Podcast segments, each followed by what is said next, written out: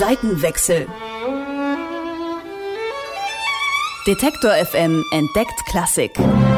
Mit Gregor Schenk. Präsentiert vom Gewandhaus zu Leipzig. Ich lebe Musik. Popmusik. Das ist mein Beruf. Ich bin Musikjournalist. Aber was ist da drüben? Auf der anderen Seite. E-Musik? Hochkultur? Ist das wirklich so angestaubt, wie es klingt? Wie geht Klassik? Das will ich rausfinden. Deswegen verabrede ich mich mit Menschen, die Klassik leben. Ein Tag mit Menschen vor und hinter den Kulissen des Gewandhauses.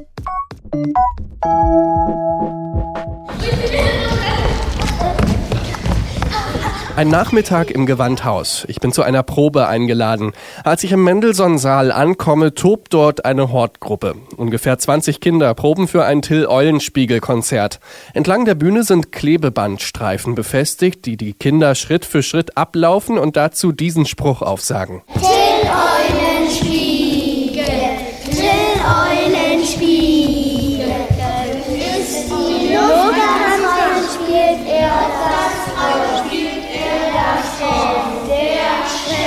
Inmitten der Kinder bemüht sich eine junge Frau, die Rasselbande in Schach zu halten.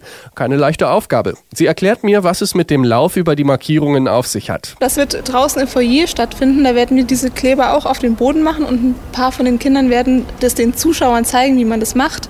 Und das ist der Rhythmus und der Gestus des Till-Eulenspiegel-Motivs. Das ist ein Hornmotiv und der Rhythmus ist sehr vertrackt und viele Musiker kämpfen damit. Da, da, da, da. Das hat einen, einen fiesen Rhythmus.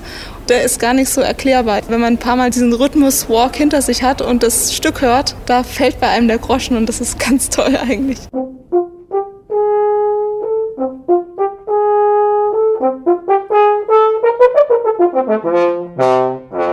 Lea Fink leitet die Probe. Sie ist Musikvermittlerin im Gewandhaus.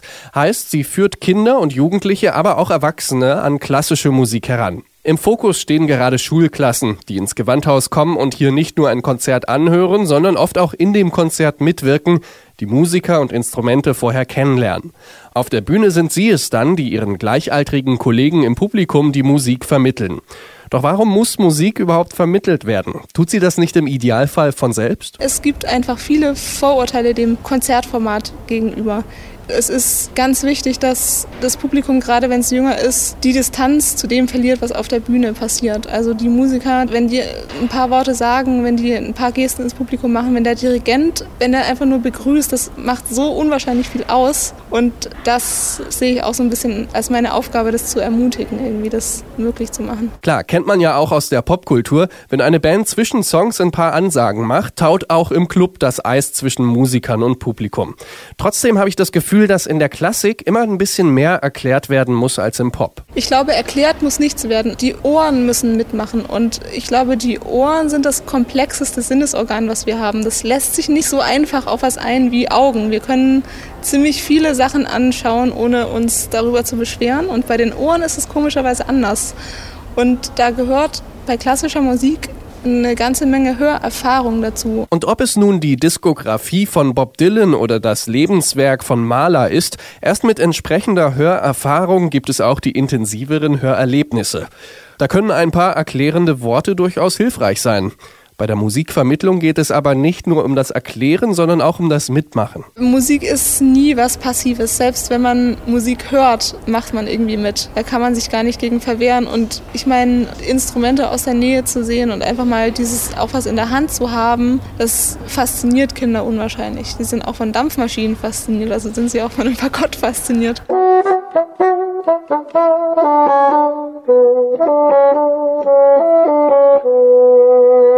Draußen ist es mittlerweile dunkel und die dreistündige Probe geht langsam zu Ende.